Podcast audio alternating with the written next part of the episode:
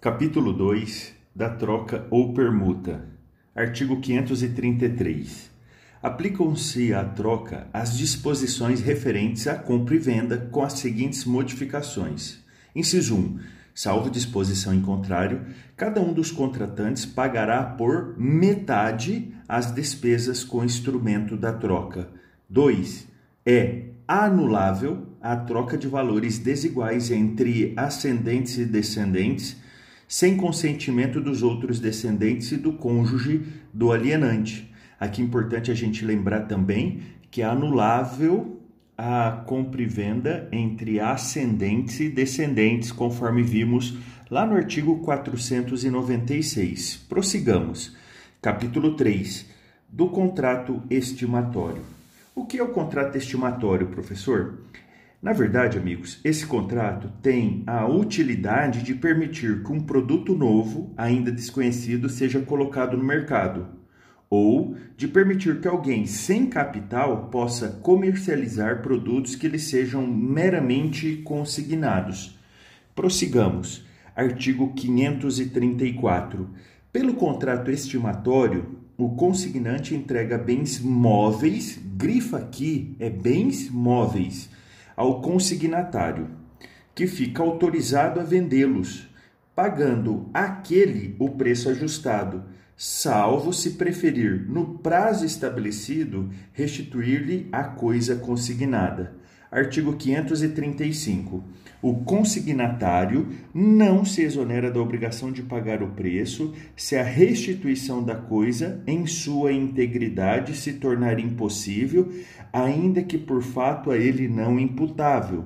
Artigo 536. A coisa consignada não pode ser objeto de penhora ou sequestro pelos credores do consignatário, enquanto não pago integralmente o preço.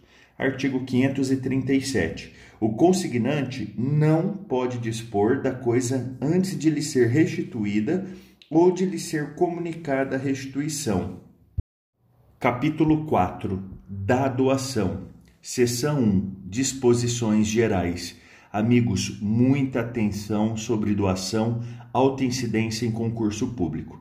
A primeira coisa antes de lermos os artigos que a gente tem que ter em mente que o contrato de doação é um contrato unilateral, uma pessoa com direitos e outro com obrigações. Mas amigos, não confunda algo que é muito cobrado em concurso. O contrato de doação não é negócio jurídico unilateral, pois ele depende da aceitação do donatário para que se aperfeiçoe. Ou o acordo de vontade, independentemente de entrega da coisa, conforme veremos no artigo 539. Então, para sintetizar, é contrato unilateral, mas não é negócio jurídico unilateral. Prossigamos. Artigo 538. Considera-se doação o contrato em que uma pessoa, por liberalidade, transfere do seu patrimônio bens ou vantagens para o de outra Artigo 539. O doador pode fixar prazo ao donatário para declarar se aceita ou não a liberalidade, desde que o donatário, ciente do prazo, não faça, dentro dele, a declaração, entender-se-á que aceitou, se a doação não for sujeita a encargo. Aqui está um exemplo, amigos, que o silêncio importa anuência. Prossigamos. Artigo 540. A doação feita em contemplação do merecimento do donatário não perde o caráter de liberalidade, como não o perde a doação remuneratória ou agravada no excedente ao valor dos serviços remunerados ou ao encargo imposto. Artigo 541. Muita atenção a doação far-se-á por escritura pública ou instrumento particular. Parágrafo único. A doação verbal será válida se versando sobre bens móveis e de pequeno valor, se lhe seguir incontinente a tradição. Resumindo, qual é a regra da doação? Regra é da formalidade. Exige escritura pública ou instrumento particular. Professor, é válida a doação verbal? Sim, desde que sobre bens móveis que sejam de pequeno valor e que sejam entregues incontinente ao donatário. Prossigamos. Artigo 542. A doação feita ao nascituro valerá, sendo aceita pelo seu representante legal. Então, se alguém quer doar ao nascituro, o representante legal há de anuir. Nós veremos que se é feita uma doação para pessoas incapazes, essa anuência é dispensada. Vou relembrá-los deste artigo quando lermos. Prossigamos. Artigo 543. Se o donatário for absolutamente incapaz, dispensa-se a aceitação, desde que se trate de doação pura, muito cobrada em concurso. Então, o nascituro, a doação para nascituro, depende de aceitação. A doação para absolutamente incapaz dispensa-se a aceitação, ok?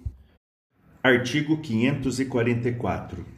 A doação de ascendente a descendentes ou de um cônjuge a outro, importa adiantamento do que lhes cabe por herança. Escreve aí sobre o artigo 544 no seu vadimeco ou no seu caderno de memorização da lei seca, que aqui está se falando de adiantamento da legítima. Prossigamos. Artigo 545. A doação em forma de subvenção periódica ao beneficiado extingue-se morrendo o doador, salvo se este ou outra coisa dispuser, mas não poderá ultrapassar a vida do donatário. Artigo 546. A doação feita em contemplação de casamento futuro com certa e determinada pessoa, quer pelos nubentes entre si, quer por terceiro a um deles, a ambos ou aos filhos que de futuro houverem um do outro, não pode ser impugnada por falta de aceitação e só ficará sem efeito se o casamento não se realizar. Artigo 547. O doador pode estipular que os bens doados voltem ao seu patrimônio se sobreviver ao donatário. Parágrafo único. Não prevalece cláusula de reversão em favor de Terceiro, então já anota aí sobre o artigo 547 no seu VADMEC ou no seu caderno de memorização da lei seca, que o artigo 547 trata da reversão. Prossigamos. Artigo 548. É nula a doação de todos os bens sem reserva de parte ou renda suficiente para subsistência do doador. Artigo 549. Nula é também a doação quanto à parte que exceder a de que o doador, no momento da liberalidade, poderia dispor em testamento. Amigos, anotem aí sobre o artigo 549 a seguinte observação: o que exceder é inoficiosa. Prossigamos. Artigo 550. A doação do cônjuge adúltero ao seu cúmplice pode ser anulada pelo outro cônjuge ou por seus herdeiros necessários, até dois anos depois de dissolvida a sociedade conjugal. Artigo 551.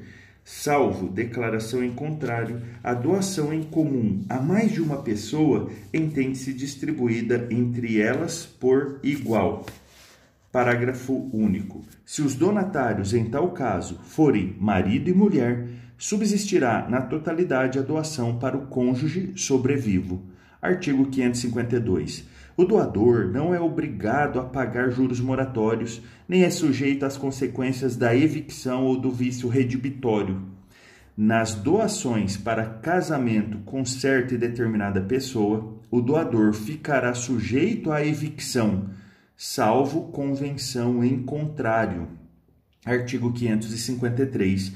O donatário é obrigado a cumprir os encargos da doação, caso forem a benefício do doador, de terceiro ou do interesse geral. Parágrafo único. Se desta última espécie for o encargo, lembrando, de interesse geral, o Ministério Público poderá exigir sua execução depois da morte do doador, se este não tiver feito. Um exemplo é uma biblioteca para uma universidade federal ou estadual. Prossigamos. Artigo 554. A doação à entidade futura caducará se em dois anos, grife em dois anos, esta não estiver constituída regularmente. Amigos, se vocês tiverem alguma sugestão, dúvida, crítica, envia para nós um direct no Instagram, arroba underline memoriza. Aproveita também para pegar vários materiais gratuitos no nosso canal do Telegram, hashtag Civil é Legal. Um grande abraço, bons estudos!